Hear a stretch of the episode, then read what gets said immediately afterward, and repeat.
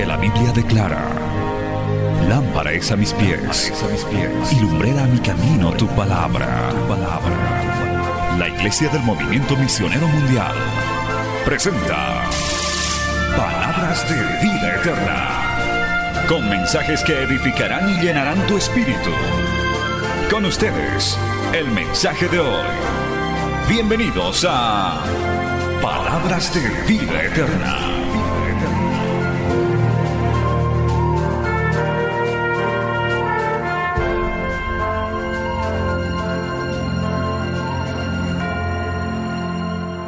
Fortalecidos y establecidos. Podemos repetirlo ahí un instante, ¿no? Afirmados, fortalecidos y establecidos.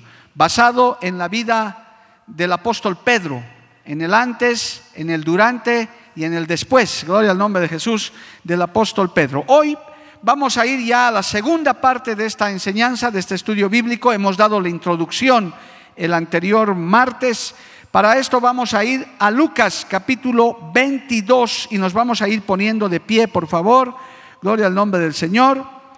Lucas capítulo 22, verso 31 al 34. Nos vamos a ir poniendo de pie y de esa manera vamos a empezar ya el estudio de la palabra del Señor. Hoy es noche de estudio bíblico y también estamos orando por las necesidades.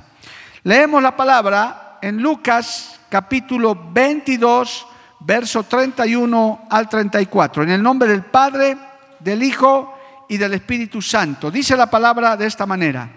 Dijo también el Señor, Simón, Simón, he aquí Satanás os ha pedido para zarandearos como a trigo, pero yo he rogado por ti que tu fe no falte y tú, una vez vuelto, confirma a tus hermanos. Él le dijo, Señor, dispuesto estoy a ir contigo no solo a la cárcel, sino también a la muerte. Y él le dijo, Pedro, te digo que el gallo no cantará hoy antes que tú niegues tres veces que me conoces. Palabra fiel y digna del Señor. Vamos a orar. Padre Santo, te damos gracias en esta noche, una vez más, por habernos traído a tu casa, porque Dios bendito en tu voluntad. Tu palabra sigue corriendo, sigue llegando, Señor, a diferentes lugares. Bendice esta palabra, esta enseñanza, Señor, que estamos comenzando hoy nuevamente. Gracias por habernos traído, gracias por habernos hallado dignos de venir ante tu presencia. Te pido también por los que están contactados a través de los medios de comunicación, del canal, de la radio, de las redes sociales, que esta palabra sea un alimento espiritual. En aquellos lugares donde no hay la posibilidad de ir a una iglesia, que tú los puedas ministrar, que tú les puedas hablar. Me pongo en tus manos una vez más como un instrumento, Señor, para que tu palabra fluya, para que tu palabra corra y haya cabida en cada mente, en cada corazón. Salva almas, fortalece vidas a través de esta enseñanza, Señor. En el nombre de Jesús es enviada y no volverá a ti vacía. Amén y amén. Dando gloria a Dios, tome asiento, amado hermano. Bendito el nombre del Señor. A su nombre, gloria. Hermanos, estamos en este entonces, en este estudio bíblico, establecidos, fortalecidos y firmes. Aleluya. Y estamos viendo la vida de Pedro, un Galileo. Él era de la región de Galilea, de Bethsaida Hemos hablado de las características de la gente de ese lugar, de la forma, del carácter que tenían los galileos. Es más, hemos dicho que los doce discípulos del Señor eran galileos, por si acaso, toditos. Ninguno era de Judea ni de Samaria. Y eran personas muy especiales. Si usted se acuerda, hemos hecho eh, algunos rasgos de los galileos. Y entre esos eran que eran bastante rudos, bastante intrépidos, decididos pero también eh, tenían sus defectos que eran muy precipitados, era gente que de pronto actuaba precipitadamente. Y vemos en Pedro estos rasgos, de alguna manera, vemos estos rasgos y para que comprendamos mejor este estudio bíblico, gloria al nombre de Jesús, vamos a ver la vida antes de Pedro, narrado por los propios evangelistas, en este caso Mateo, Marcos, Lucas y Juan. Todos en el Evangelio, queridos hermanos, hemos tenido un antes y un después. antes de nuestro nuevo nacimiento. Quizás hay personas que en esta misma hora me están escuchando que todavía siguen en su condición, pero están buscando de Dios, están acercándose al Evangelio. No olvide, como dice la Biblia, no olvide de dónde los rescató Jehová, de dónde los sacó el Señor. El que se ha convertido de nuevo nunca se olvida de dónde nos sacó el Señor. ¿Cuántos dicen amén, amado hermano? El Señor nos ha rescatado de lugares tremendos. Algunos han conocido a Cristo en la cárcel, otros en el hospital, otros quebrados, otros en situaciones eh, no muy favorables, porque la condición del hombre es así. Generalmente buscamos a Dios cuando los momentos son difíciles. Cuando son buenos los tiempos, a veces el ser humano tiende a olvidarse de Dios. Vamos a ver entonces esos rasgos y nos vamos a identificar, amados hermanos, con el apóstol Pedro eh, ante esta declaración, que es una de las en las cuales Pedro actúa precipitadamente, bendito el nombre del Señor, el Señor recibe una revelación en el verso 31 y vino Satanás, nada menos y nada más, a pedir a, a Simón Pedro. Dice en el verso 31, Dijo también el Señor, Simón, Simón, he aquí Satanás os ha pedido para zarandearos como a trigo, para sacudirlos, para, para hacer de Pedro, hermano, un sacudón fuerte. Cuidado, esto tiene una enseñanza aparte, pero se lo menciono. El diablo anda como león rugiente buscando a quien devorar y va delante de Dios a pedir permiso para tentarte, para hacerte caer, porque él no puede hacer tampoco nada sin permiso. Jehová los reprenda en esta hora, alabado el nombre de Jesús. Pero él va, él dice, quiero atacar a este, a este varón, a esta mujer que se hace al espiritual, se hace al espiritual, viene a acusarnos, viene a tentarnos. Si el Señor le da permiso, él puede actuar. Por eso muchas veces somos tentados, por eso muchas veces somos debilitados y demás. Si el Señor no le da permiso, él tiene que quedarse al margen y decir, bueno, ni modo, no voy a poder tocar a este hombre, a esta mujer de Dios. Con los que actúa sin permiso son aquellos que no tienen a Cristo. Por eso los hace sus esclavos, sus siervos. Por eso hay gente que está atrapada en vicios, en pornografía, en alcohol, en drogas, ¿Por qué? Porque no tienen la protección, no tienen la sangre de Cristo. Pero los que ya hemos nacido de nuevo, estamos cubiertos por la sangre de Cristo. Estamos en su presencia, estamos bajo sus alas, alabado el nombre de Jesús. Y no sé por qué digo esto, pero lo voy a decir. No hay brujo, no hay satanista, no hay nadie que te pueda hacer nada. Así te amenacen, que te digan lo que te digan, la sangre de Cristo te cubre y hay que ir a pedir permiso al Señor. Si lo crees, dale gloria a Dios, hermano. Si hay alguno que te ha amenazado que, te voy a embrujar, que te voy a echar maldiciones, tú solamente di lo que hemos cantado hace rato. En el nombre de Jesús hay poder, la sangre de Cristo tiene poder. A mí no me llegan brujerías, no me llegan maldiciones. El diablo no puede tocarme si es que el Señor no le da permiso. Pero si estás sin Cristo, si estás sin Dios, estás en pecado, puedes ser fácilmente un juguete del diablo y él puede hacerte lo que te da la gana, como lo hace en el mundo, tristemente. Ahí están los abortos, los feminicidios, los crímenes, las guerras, porque la Biblia también dice que él es príncipe de este mundo, se le ha entregado este mundo a causa del pecado, pero el rey del mundo sigue siendo Jesucristo. Dale un aplauso a él, a su nombre, gloria. Aleluya. Bueno, no me distraiga mucho con eso porque quiero ir al tema, gloria a Dios.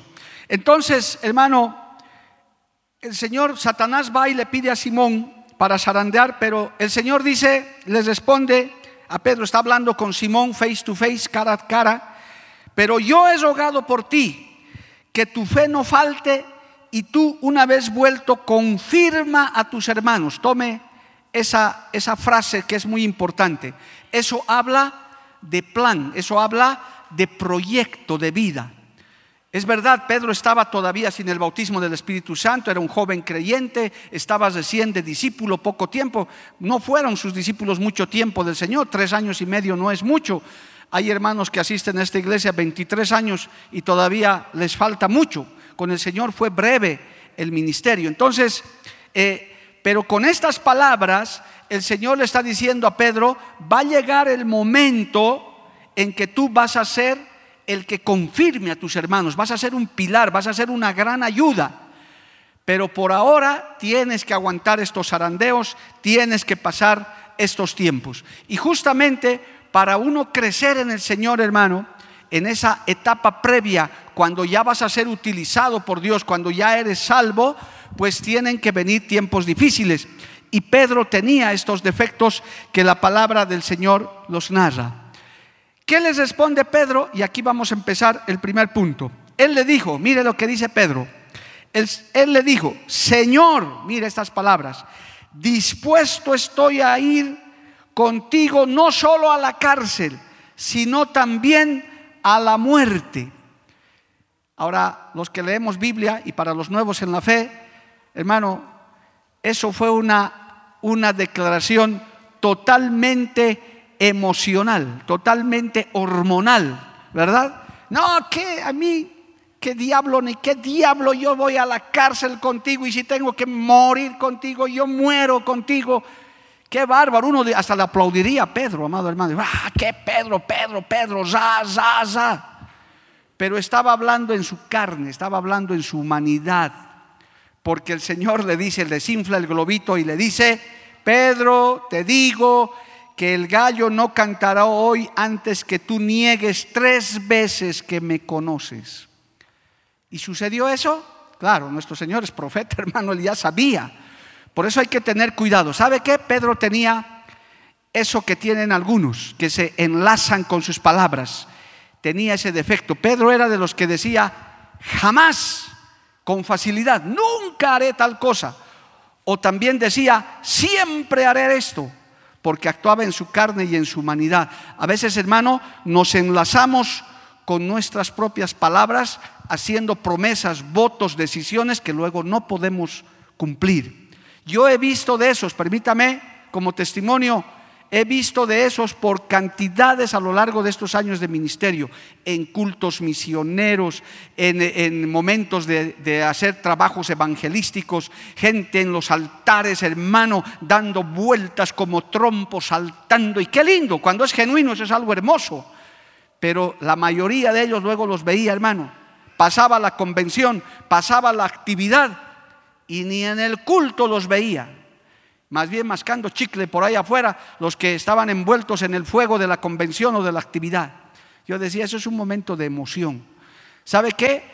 Dios se manifiesta de esa manera. Yo no puedo negar jamás que cuando hay una llenura del Espíritu Santo, eso es algo maravilloso. Pero cuando es eso genuino, cuando es verdadero, uno se mantiene en ese fuego, uno se mantiene en esa convicción. Pase lo que pase, haya convención, no haya convención, haya culto, no haya culto, uno se mantiene en ese fuego, se mantiene en esa presencia, se mantiene en esa convicción. Aleluya. Y sigue avanzando, amado hermano. No solamente son los cristianos de momento. Pedro tenía ese defecto, amado hermano. Aunque era firme en lo que creía, alabado el nombre de Jesús, hermano, Pedro era de los radicales. Con él era todo o nada. Aquí dijo palabras tremendas. Iré a la cárcel y es necesario hasta moriré. Así era él. Él era de extremos. Pero más tarde, cuando ya le vino el zarandeo, no pudo aguantar y terminó, inclusive, amado hermano, maldiciendo haber andado con el Señor, negándolo las tres veces y el gallito cantó. Y dice que Pedro lloró amargamente. Mano, Pedro nos demuestra, ahora aprendiendo de esto, gloria a Dios, que nosotros tenemos que tener mucho cuidado con nuestras palabras, con las radicalidades. Por eso necesitamos, alabado el nombre de Jesús, la sabiduría de Dios, necesitamos la guía del Señor. Aleluya. Hay una porción en la palabra del Señor que nos demuestra esos jamás de Pedro en Hechos capítulo 10. Alabado el nombre de Jesús. Vamos a ir al libro de los Hechos. Ya cuando él está ejerciendo su apostolado, todavía está siendo tratado por Dios, está siendo tratado por el Señor. Mire, vamos a ir a Hechos capítulo 10 eh, y vamos a leer desde el verso 10. Escuche esto. Hechos 10:10. 10. Y tuvo gran hambre y quiso comer, pero mientras le preparaban algo, estaban hablando de Pedro, le sobrevino un éxtasis y vio el cielo abierto y que descendía algo semejante a un gran lienzo que atado de las cuatro puntas era bajado a la tierra, en el cual había de todos los cuadrúpedos, terrestres y reptiles y aves del cielo. Y le vino una voz, levántate Pedro, mata y come. Y aquí está el Pedro radical. Entonces Pedro dijo en su sueño, Señor, no, porque ninguna cosa común o inmunda he comido jamás. Volvió la voz a él la segunda vez, lo que Dios limpió no lo llames tú común. Esto se hizo tres veces y aquel lienzo volvió a ser recogido en el cielo. Esto era una visión de Dios. El Señor ya estaba tratando con él. Le estaba mostrando, le estaba manifestando su aceptación a los gentiles. Porque si bien el Señor vino para, su, para, los suyos, para su pueblo, los suyos no les recibieron. Su pueblo los rechazó, lo mató, lo crucificó. Pero a raíz de eso, nosotros los gentiles ahora somos salvos. Las puertas de la salvación se nos han abierto porque su pueblo los rechazó. Pero aquí tiene Él ahora en el mundo entero su Israel espiritual. Alabado el nombre de Jesús. Si usted no lo sabía, hermano, nosotros somos israelitas espirituales porque hemos sido adoptados por Cristo. Alabado el nombre de Jesús. Somos ahora parte de su nación. Hemos sido injertados. Alabado el nombre de Jesús. Si a usted le dicen que es un israelita, un judío, usted puede decir sí, por adopción, porque Cristo me adoptó en la cruz del Calvario. ¿Cuántos se gozan por eso, amado hermano? A su nombre sea la gloria. Qué bueno es pertenecer a la gran nación de Cristo. Le estaba mostrando eso, el Señor, ese plan que se ha cumplido ciertamente, y Pedro dice, no, yo no voy a comer nada inmundo. No se olvide lo que hemos hablado en el anterior culto. Él ya conocía la ley de Dios. Él no es que era un inconverso, él era un religioso. Y eso no se le despegó. Entonces dijo, no, no, yo no voy a comer nada inmundo. Pero el Señor tuvo que insistirle tres, tres veces él tenía que despojarse de esos prejuicios, de esas tradiciones. ¿Cuántas veces no nos pasa eso cuando venimos a Cristo, amado hermano? Todavía hay hermanos que tienen ciertas supersticiones, ciertas tradiciones, tienen todavía que despojarse de ciertos amuletos, de ciertas cosas que parecen que sean que son buenas.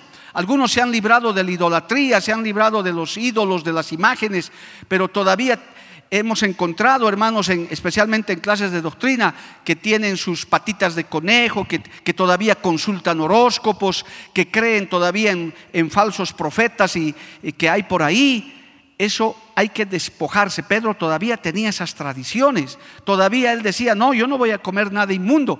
Todavía hay en nuestro medio creyentes, en general hablando, amado hermano, gloria a Dios, que todavía se hacen problemas con la comida. Dice, no, yo soy cristiano, yo no como chancho, yo soy cristiano, yo no, eh, yo no voy a hacer determinadas cosas, no tomo café, no tomo té, etc.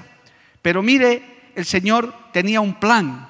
Cuando uno se queda en esas tradiciones, a través de esta palabra el Señor le dice, no, no llames inmundo a todo lo que el Señor ha hecho. Si usted ha prestado atención, gloria al nombre de Jesús, dice, eh, volvió la voz por segunda vez, le dijo, lo que Dios limpió, no lo llames tú común, le estaba enseñando.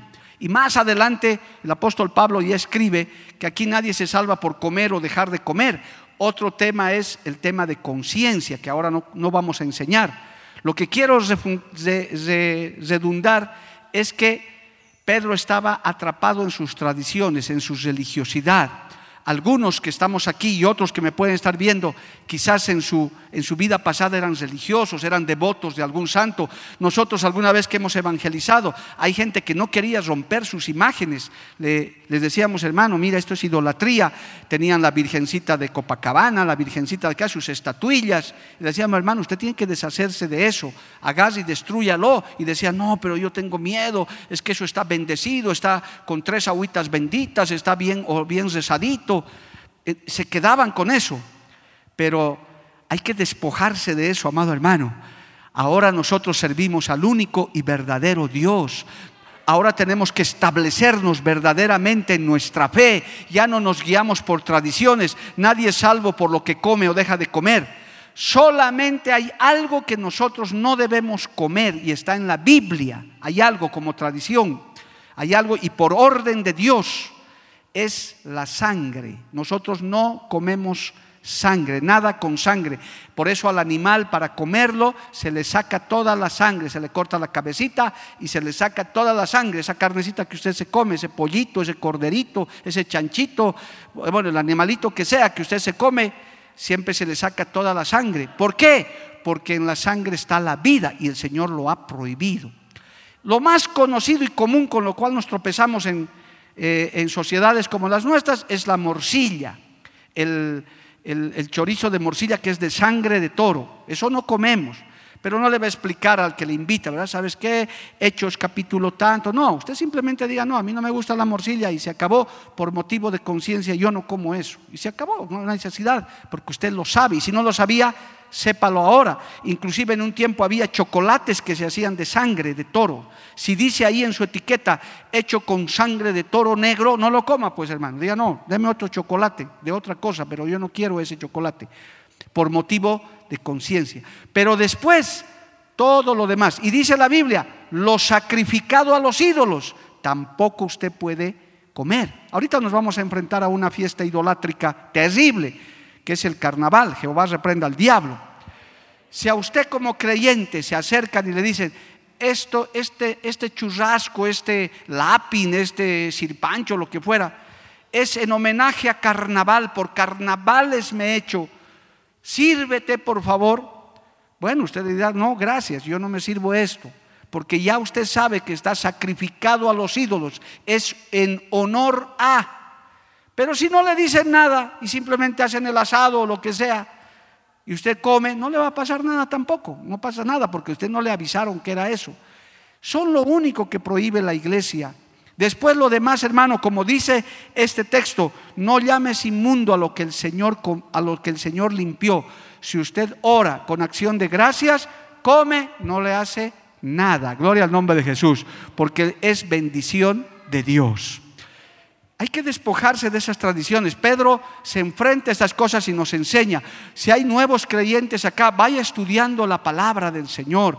Hay cosas que debemos despojarnos, pero Pedro dice, no, no voy a comer porque ninguna cosa inmunda he comido. El Señor tuvo que explicarle, tuvo que enseñarle.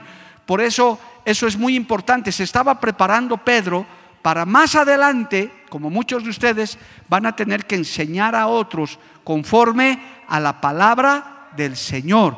Usted en esas áreas también tiene que afirmarse, tiene que establecerse. Por eso este estudio es muy importante para que usted se despoje, entienda a través de la vida de este apóstol que el Señor también está tratando con su vida. Y si no tiene este problema, gloria a Dios, hermano. No, no, yo ya estoy bien convertido, pastor. Va a ver que hay otras áreas que enseguida vamos a ver con las cuales tenemos que seguir batallando. Gloria al nombre de Jesús tenemos que el Señor, tenemos que dejar que el Señor nos transforme en la mente, que nos vaya renovando nuestras vidas. Romanos capítulo 12, verso 2 dice, alabado el nombre del Señor, vamos a aprender mucho de esto, amado hermano, para que nos fundamentemos en el Señor. Romanos capítulo 12, verso 2 dice, no os conforméis a este siglo, sino transformaos por medio de la renovación de vuestro entendimiento, para que comprobéis cuál sea la buena voluntad de Dios, agradable y perfecta. Gloria al nombre de Jesús. Tenemos que renovarnos, tenemos que aprender, tenemos que hablar con fundamento, no solamente encerrarnos en tradiciones, no solamente en costumbres. En varias ocasiones más, Pedro insistió en que jamás haría cosas en algunas circunstancias. Vamos a ir a otro ejemplo. Mire, en Juan capítulo 13, amados hermanos, en la, en la última parte del ministerio del Señor, va a haber, otro, va a haber esta reacción de Pedro. En Juan capítulo 13, verso 8, aleluya, o verso 7 vamos a leer. Si quiere, esta es el, en la porción donde el Señor lava los pies de los discípulos. Leamos desde el 5 para que entendamos todo completito. Juan 13, 5. Luego puso agua en un lebrillo y comenzó a lavar los pies de los discípulos y a enjuagarlos con la toalla con que estaba ceñido. Entonces vino a Simón Pedro y, Pedro le dijo, Señor, ¿tú me lavas los pies? respondiendo Jesús y le dijo, lo que yo hago tú no lo comprendes ahora, mas lo entenderás después. Pedro le dijo, ¿qué le dijo? No me lavarás los pies jamás. Jesús les respondió, si no te lavare, no tendrás parte conmigo. Le dijo Simón Pedro, Señor, no solo mis pies, sino también las manos y la cabeza, alabado el nombre de Jesús. Pedro era así, de extremos. Pero en cuanto vio eso, dijo, no, a mí jamás me lavarás. Pero en cuanto el Señor le explica, dice, ah, no, entonces lavame todo, porque si así tengo parte contigo. Él amaba a Dios, él buscaba de Dios, pero le costaba entender las cosas. Hermano, usted no se sienta mal, hermanita. Amigo, si todavía hay cosas que no entiendes, que no comprendes, el Señor le dijo a Pedro, lo que no entiendes ahora, lo entenderás después. Gracias a Dios hay mucha gente nueva, convertida, que se está contactando con nosotros y quieren, en un mes ya, quieren que les dé hasta por WhatsApp estudios bíblicos, pero es que no hay caso, o sea, no se puede. Me mandan una lista de 20 preguntas y me dicen, pastor, contésteme, pero yo estoy ocupado. Le digo, hermano, esto es para un estudio bíblico, ten paciencia, con calma vas a ir aprendiendo usted no se sienta mal. Es más, yo le voy a decir algo, tal vez no le caiga bien. Toda nuestra vida, la corta vida o larga vida que Dios nos dé, no sabemos, no nos va a alcanzar para poder conocer a nuestro Dios, porque nuestro Dios es grande, infinito, poderoso, hermano. Él es infinitamente grande. Nunca vamos a terminar de conocerlos. Yo creo que ni en la eternidad, alabado el nombre de Jesús, nos pasaremos los siglos de los siglos tratando de entenderlo. Entonces, lo poco que tenemos para esto, hermano, tal vez la vida no nos alcance. Pedro, cuando vio lavando los pies a su maestro, no entendió, dijo, ¿cómo mi maestro va a hacer eso? ¡Qué barbaridad! Dijo, Señor, no, a mí no, a mí no me puedes lavar, no, ¿cómo es posible? Y el Señor le dije, lo que yo hago ahora tú no lo entiendes, lo entenderás después. Hermano querido, para fortalecerse, establecerse, hay cosas que de pronto no tienen explicación, pero más adelante Dios nos los explicará, nos hará entender aún me atrevo a decir, esta pandemia, que todavía sigue con grandes signos de interrogación entre el pueblo de Dios, ¿por qué Dios ha permitido todo esto? ¿Por qué el Señor está permitiendo que esto se alargue? Hay malas noticias, hermano, y en la prensa, que la vacuna para países como el nuestro va a llegar el año 2024 a, a inmunizar a todos. No se desmoralice, pero ya me dará la razón con el tiempo. O sea, no se haga ilusiones porque llegaron 20 eh, mil. que todavía falta la segunda dosis, o sea, con la primera ni sirve siquiera. Entonces, no se haga ilusiones de eso. Hay cosas que Dios hace.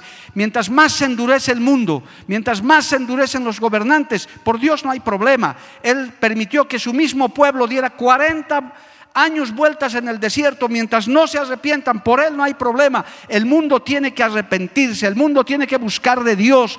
El creyente tiene que avivarse, tiene que llenarse de Dios. Y si esto tiene que durar 10 años más, Dios no tiene problema de hacerlo. Para el Señor no hay problema, amado hermano, porque su fin último es que todos procedamos al arrepentimiento, que todos nos salvemos, que busquemos el rostro del Señor, a su nombre gloria.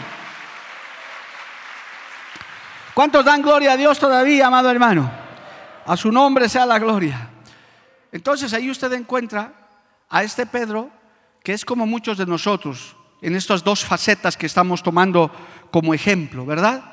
despojándose de sus tradiciones. Usted despójese de sus tradiciones, de sus creencias, básese en la palabra. No puede haber un creyente que esté confiando en su buena suerte, que en su pie derecho, que en su pata de conejo, que en su herradura. Menos, oiga bien y lo voy a decir fuerte y claro, menos consultando horóscopos. Jehová reprenda al diablo, hermano. Cuidado que haya que, si es nuevito, yo le acepto, porque no sabías. Un creyente no depende de que si eres Piscis, Virgo, Libra, soy león, soy escorpión, cuidado con mi cola. Jehová reprenda al diablo, hermano. Eso no tiene nada que ver. Usted tiene que despojarse de eso y decir, ahora mi vida está escondida en Cristo. Yo dependo de Dios. Si Dios quiere me da vida, si Dios quiere me la quita. Yo no dependo de patas de conejo, ni cuellos de gallina, ni de nada. Alabado el nombre de Jesús. ¿Cuántos dicen un amén bien fuerte, amado hermano? Eso, gloria a Dios. Eso que le quede claro. Si hay nuevos creyentes que me están escuchando, de esas cosas hay que despojarse, de esas tradiciones, de estarse encomendando. Inclusive, mire cómo es el Espíritu Santo, hermano. Inclusive usted no tiene por qué estar hablando con sus difuntos. Todavía hay creyentes que dicen, no, yo siempre les rezo a mi mamita que ella me ayuda en el negocio. ¿Cómo vas a decir eso, hermano? Tu mamita, que en paz descanse, está donde tiene que estar. El Señor sabe dónde está, o tu papá o tu abuelito. Al que tienes que encomendarte es al Señor.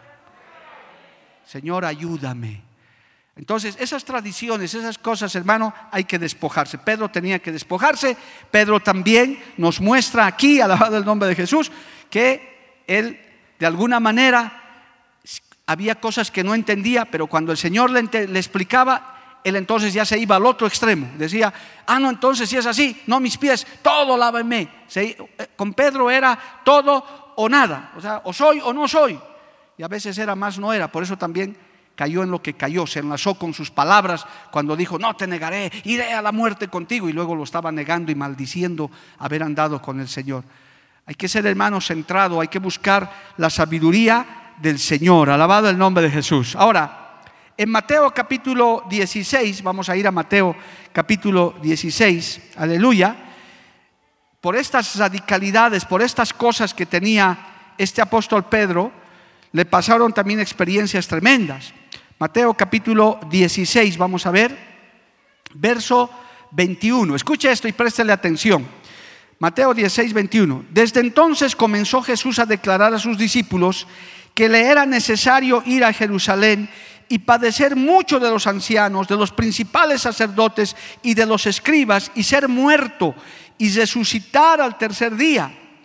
Entonces Pedro, después de escuchar eso, tomándolo aparte, comenzó a reconvenirle diciendo, Señor, ten compasión de ti, en ninguna manera esto te acontezca. Pero él, volviéndose, dijo a Pedro, ya no era Pedro ahí, ¿no? Quítate de delante de mí, Satanás, me eres tropiezo porque no pones la mira en las cosas de Dios, sino en la de los hombres. Pedro, hermano, ahí actuó. Vea lo humano que era Pedro. Todavía él no estaba bautizado en el Espíritu Santo, era un joven creyente. Hay muchos creyentes que son humanos, actúan en su humanidad, es decir, son más humanos que espirituales. Eso es, eso es al principio, pero a medida que te vas fortaleciendo, te vas afirmando, vas siendo más espiritual, vas distinguiendo más las cosas espiritualmente. Aquí, hermano, el Señor estaba explicando lo que le iba a pasar, cómo iba a padecer, cómo tenía que morir y demás. Y Pedro no estaba solamente dándole una buena intención como buen discípulo, diciendo, Señor, que no te pase. Él estaba pensando en sus propios intereses, en sus propias aspiraciones. Jesús era por entonces, como dicen los jóvenes, hiper mega archifamoso, estaba en la cúspide de su ministerio, el que andaba a su lado, hermano, si, en ese, si viviera en este tiempo el Señor estaría con cámaras, con fotos, sentado en los mejores lugares, invitado a todo lado. Y Pedro dijo, si, mi maestro piensa morirse, entonces yo para qué lo sigo? Yo, yo quiero estar a su lado, yo quiero ser famoso, quiero, cuando él sea rey, yo quiero sentarme con él. Él estaba pensando terrenalmente. Por eso el Señor le dice, tú no tienes la mirada en las cosas de arriba, tú estás viendo tus propios intereses.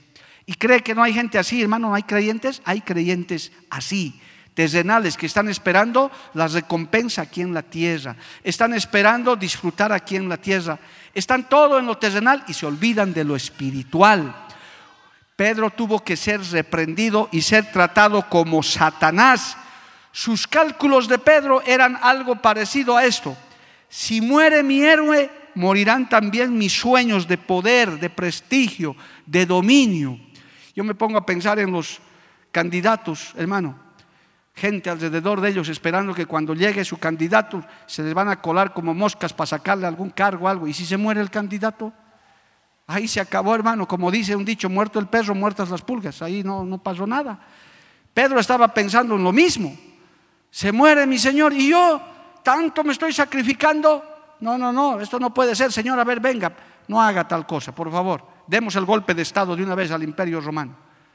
Un terrenal, hermano, uno, como decía el pastor David Chalar alguna vez, un cabezón, gloria a Dios, un cabezón, porque pensaba en las cosas de la tierra, hermano, para fortalecerte, para establecerte en el Señor, nunca quites la mirada de lo celestial, de lo eterno, de lo espiritual, de ese mundo que no podemos ver, tiene no, no tener nuestra mirada en lo terrenal, es al revés. Cuando ves lo espiritual, cuando ves la gloria de Dios, cuando estás viviendo en ese mundo espiritual, te es mucho más fácil vivir en lo terrenal, porque es pasajero, es momentáneo. Lo eterno, lo celestial es eterno. Alabado el nombre de Jesús. A su nombre sea la gloria.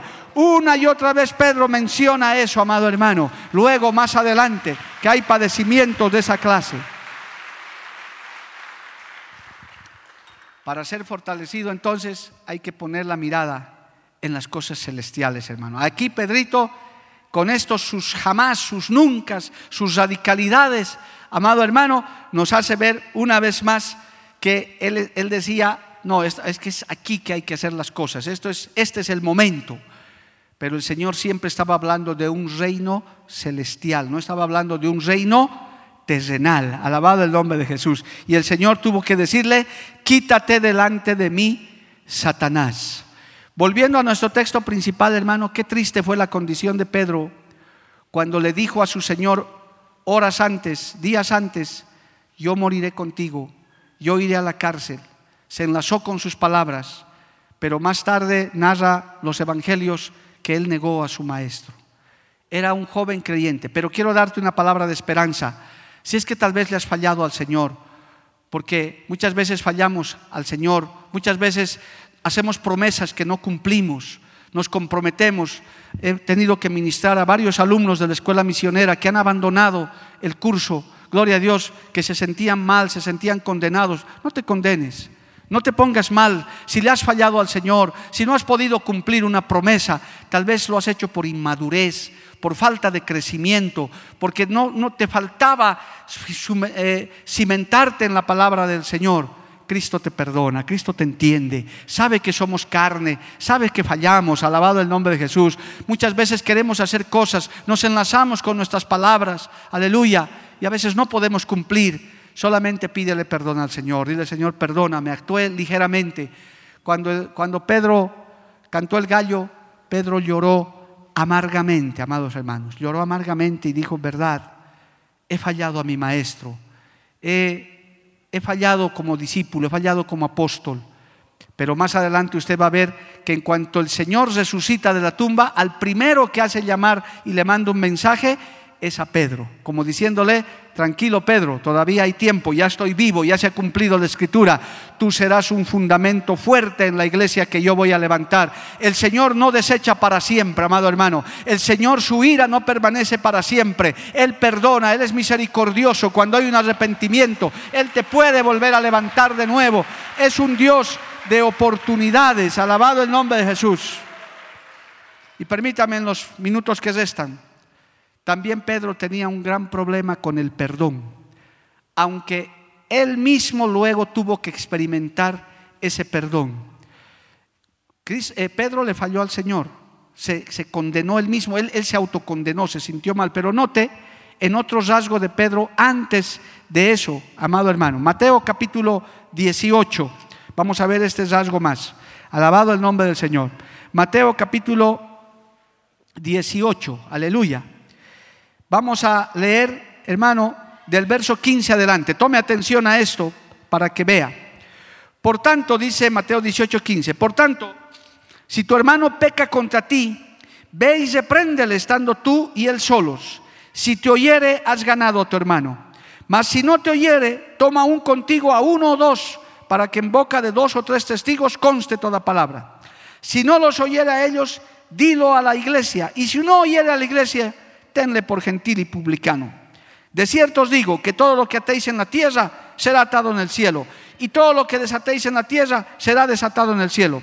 Otra vez os digo que si dos de vosotros se pusierais de acuerdo en la tierra acerca de cualquier cosa que pidiere, le será hecho por mi Padre que está en los cielos.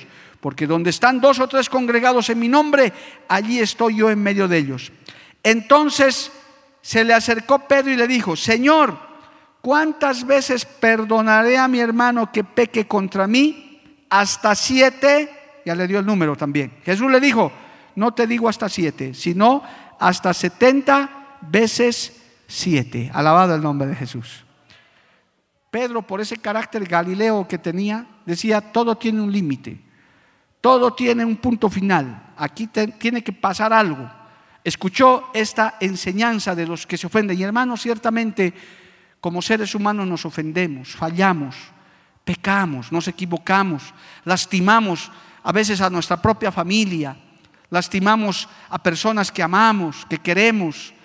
Hermano, pero ahí viene la dicha del perdón. Aquí el Señor está diciendo, si tu hermano pecare contra ti, da un procedimiento que por si acaso es bíblico.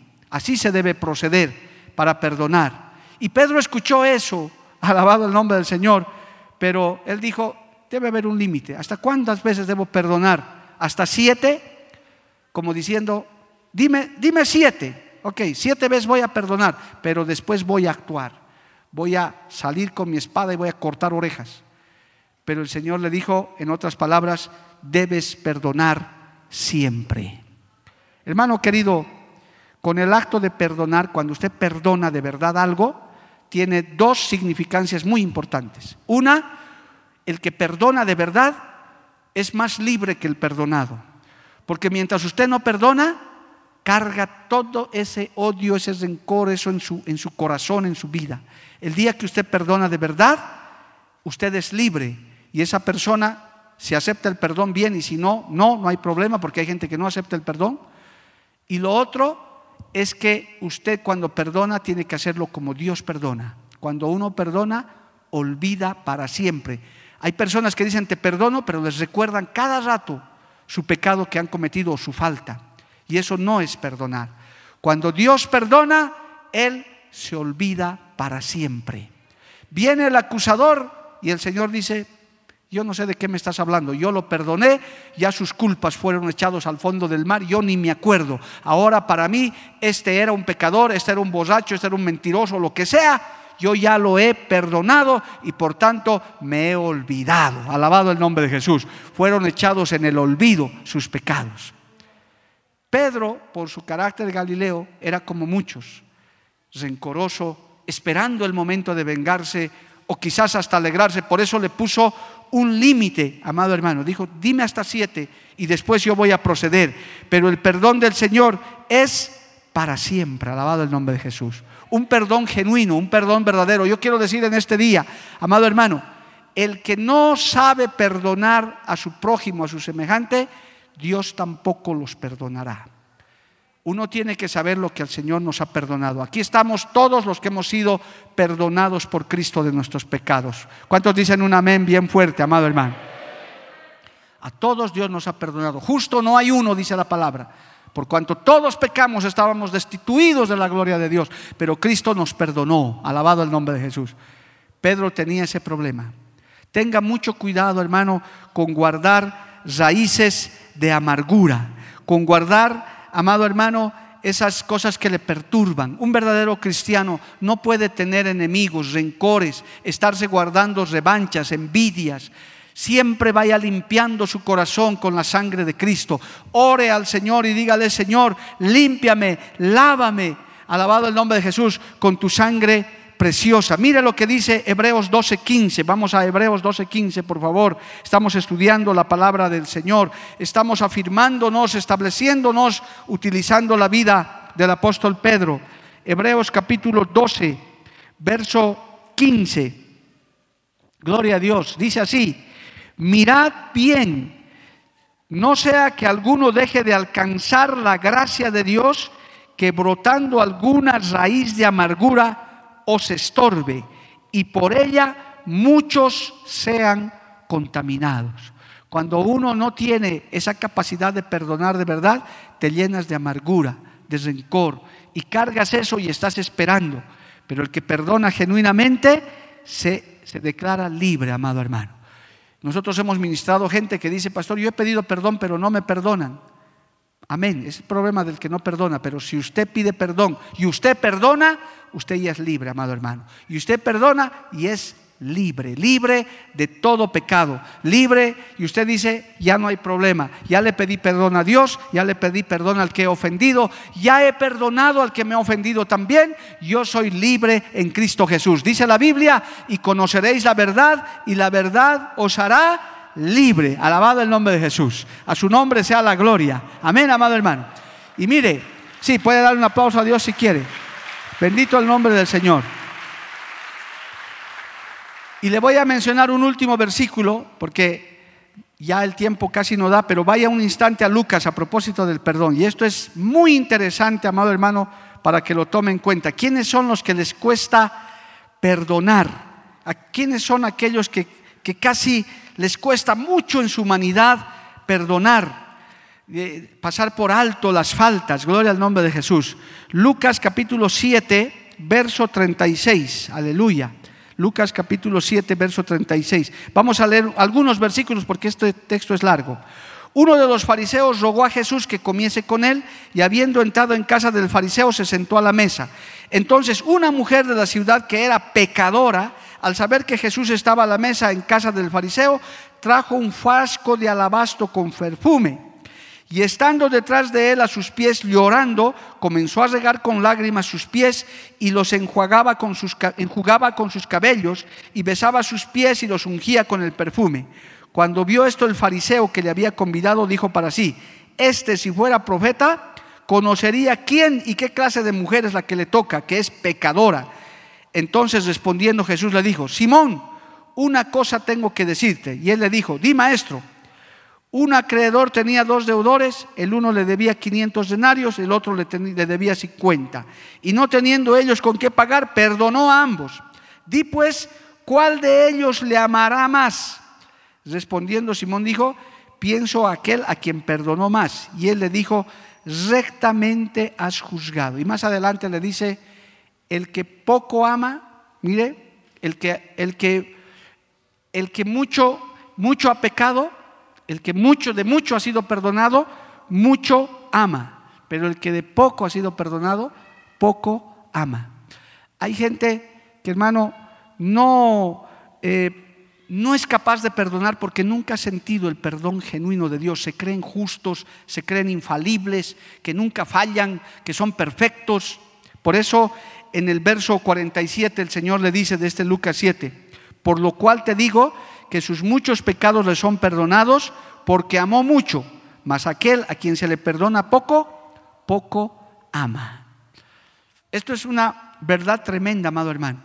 Los que se autojustifican, los que se creen infalibles, super espirituales, poco aman y son incapaces de perdonar. Son tremendos para juzgar y para condenar. Pedro era así, él estaba aprendiendo. Por eso cuando escuchó de los fariseos, no les respondió al fariseo, le dijo, Pedro, yo veo que tú tienes ese problema. Por eso más adelante le dice, siete veces tengo que perdonar, porque Pedro era un devoto, era religioso, era, era conocía la ley de Dios, él era de, que conocía y se justificaba con eso, pero no conocía al Cristo de la gloria. Hermano, una cosa es tener la religión y otra cosa es tener a Cristo en el corazón. Hoy en día hay mucha gente que tiene religión, tiene creencias, no son ateos, pero les falta Cristo en el corazón. Y parte de eso es la misericordia y el perdón. Los que no han experimentado un verdadero perdón de Dios difícilmente quieren perdonar a otros. Pero los que hemos sido perdonados, hemos sido rescatados de nuestra vana manera de vivir y cuando nos fallan y nos decepcionan, lo primero que tenemos que hacer es actuar con la misericordia de Dios. El misericordioso también recibirá misericordia. Porque cuando uno es misericordioso, no va a faltar que otro sea misericordioso contigo también. Alabado el nombre de Jesús. A su nombre sea la gloria. Hermano Pedro tenía ese problema. Tenga mucho cuidado con eso. No puede ser usted un creyente rencoroso. No puede ser un creyente resentido, amargado y todavía quiera alabarle al Señor. Que el Señor limpie su corazón. Así como en la primera parte hemos visto cómo, Pedro era tenía que ser limpiado de tradiciones y todas esas cosas, aquí vemos que también Pedro tenía ese problema que todavía muchos creyentes tienen.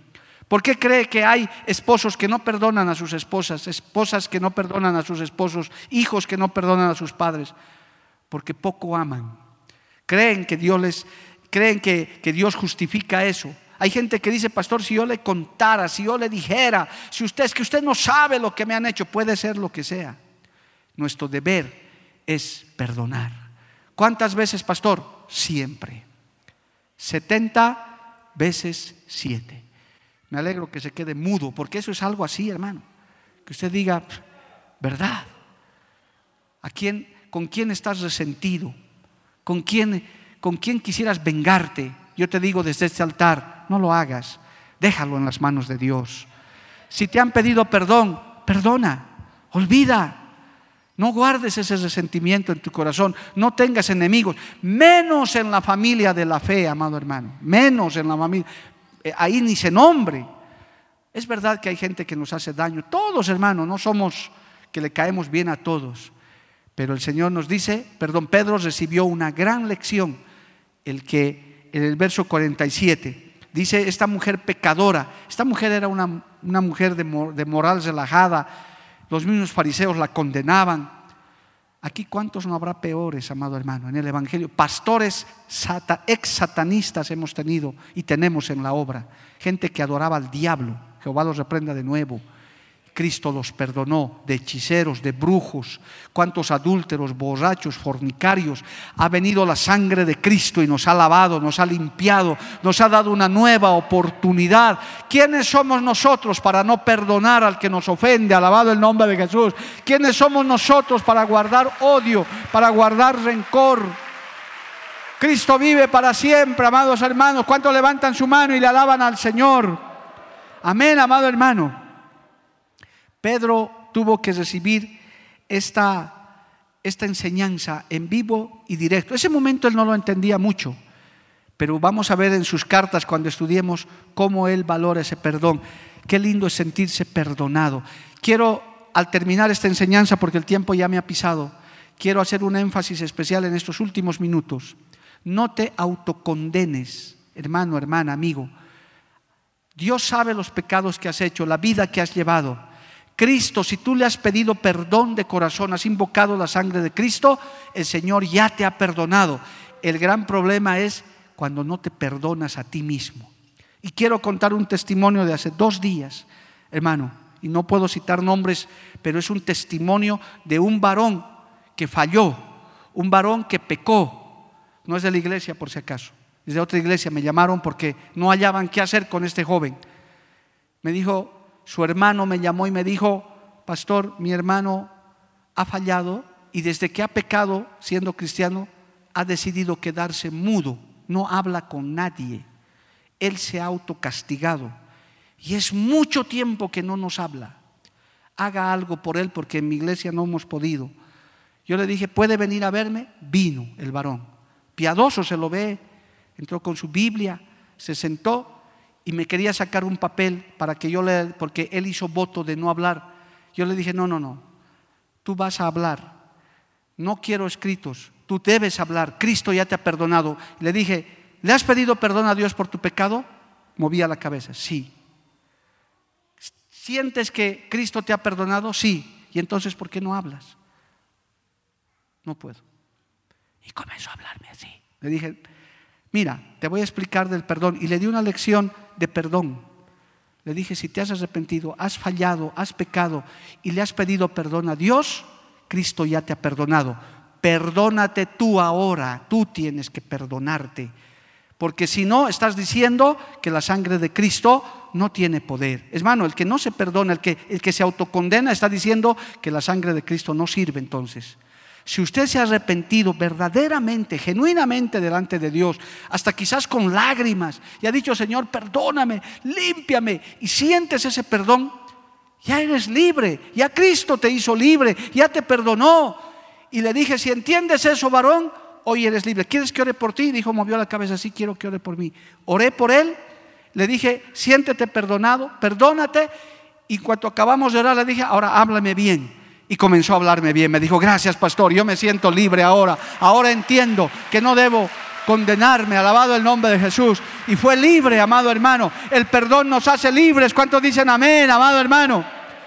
Tenga mucho cuidado con la autocondenación. Hay, hay, mujeres con las que he hablado que han abortado y dicen, no, es que Dios no me va a perdonar. No una vez, pastor, aborté tres veces.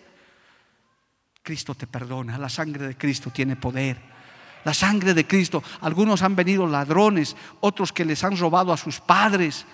Pastor, no tengo perdón, he hecho esto. Cristo te perdona. No hay pecado que Cristo no perdone. La sangre de Cristo tiene poder para lavar y limpiar todo pecado. No me creas a mí, créele a la Biblia. La palabra de Dios lo dice. Levante su mano y alábele a Dios, amado hermano. A su nombre, gloria. Y esto se va a reflejar en tu vida cristiana. Hermano querido, tengo que acabar, no sé cómo, pero tengo que acabar. Hermano, tengo que decirles esto. A veces fallamos. No somos perfectos. Yo estoy seguro que aquí no hay ninguna perfecta ni ningún perfecto que nunca ha fallado ni nunca ha pecado. Todos fallamos, hermano. Pastores, oficiales, presbíteros, llámenles lo que quiera, reverendos, no importa. Somos propensos a la caída. El que esté firme, mire que no caiga. Pero si caíste y tropezaste, puedes pedirle perdón a Dios y Él te levanta de nuevo porque todavía estás en esta tierra, hay oportunidad para el perdón. El asunto es cuando te vas sin ese perdón a la eternidad, cuando no te arrepientes y te vas a la eternidad sin Cristo. Hay creyentes que fallan, es duro, pastores que han caído, predicadores, pero la sangre de Cristo tiene poder para levantarlo. Si Pedro no habría entendido eso, hermano, una vez que hubiera negado a Cristo, tal vez hubiera hecho lo de Judas, se hubiera ido y se hubiera colgado. Pero él entendió que había una oportunidad. Y vamos a ver en su vida cómo se aplicó estas enseñanzas. Cristo es misericordia, Cristo es amor, Cristo es perdón. Él no quiere que se pierda nadie, Él quiere que te arrepientas, Él quiere que te perfecciones, que te fortalezcas, que te establezcas en el Señor, que sepas que tenemos un Dios bueno, maravilloso, misericordioso, amado hermano, que Él está listo a recibirte de nuevo. Quizás hay alguno que me oye, que me veo, que está aquí, que diga, pastor, es que yo he fallado. Hoy puedes pedirle perdón en tu lugar. No te puedo invitar que vengas aquí adelante, no se puede por ahora pero ahí donde estás, el Señor te dice, yo te perdono. Dios es un Dios de oportunidades, de nuevos comienzos, amado hermano. Mientras estemos en esta tierra, hay oportunidad de salvación, hay oportunidad de reconciliación. Pedro lo tuvo que entender de esa manera y más adelante lo tuvo que aplicar en su propia vida.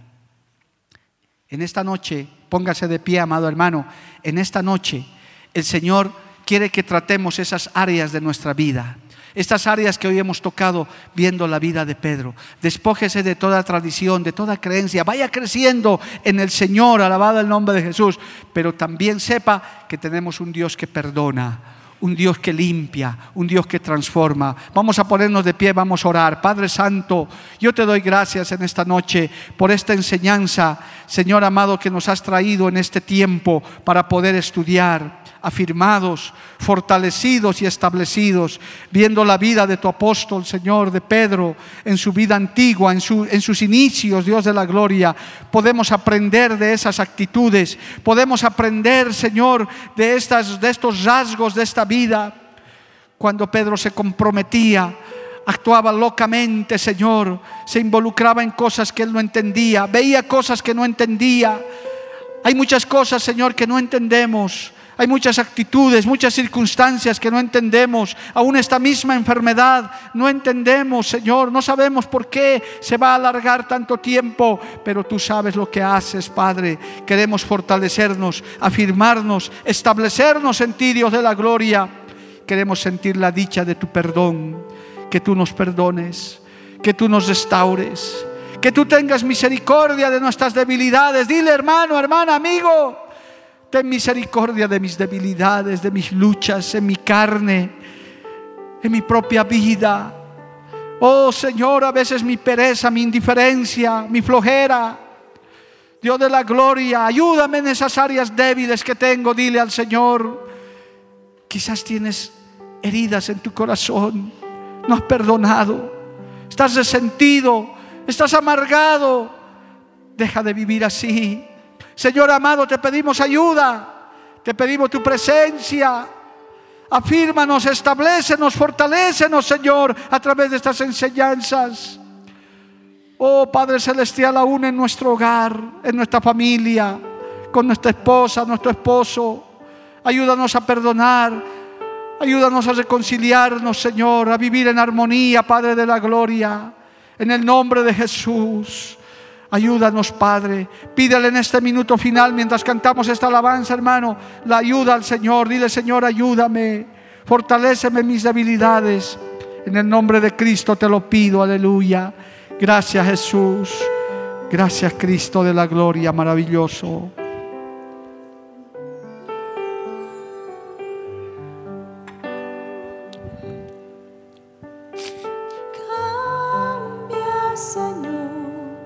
Cambia mi vida. Limpia, Señor, mi corazón. Sana, Señor, hoy mis heridas. Mi espíritu y todo mi ser. Dile otra vez, cambia Señor, cambia Señor, cambia mi vida. Afírmanos, fortalecenos Señor. Limpia, Señor, Mi corazón sana Señor hoy mis heridas, mi espíritu y todo mi ser. Aleluya, sí Señor. Cuando me encontraba solo, tú has sido mi único consuelo de amor. Santo Dios,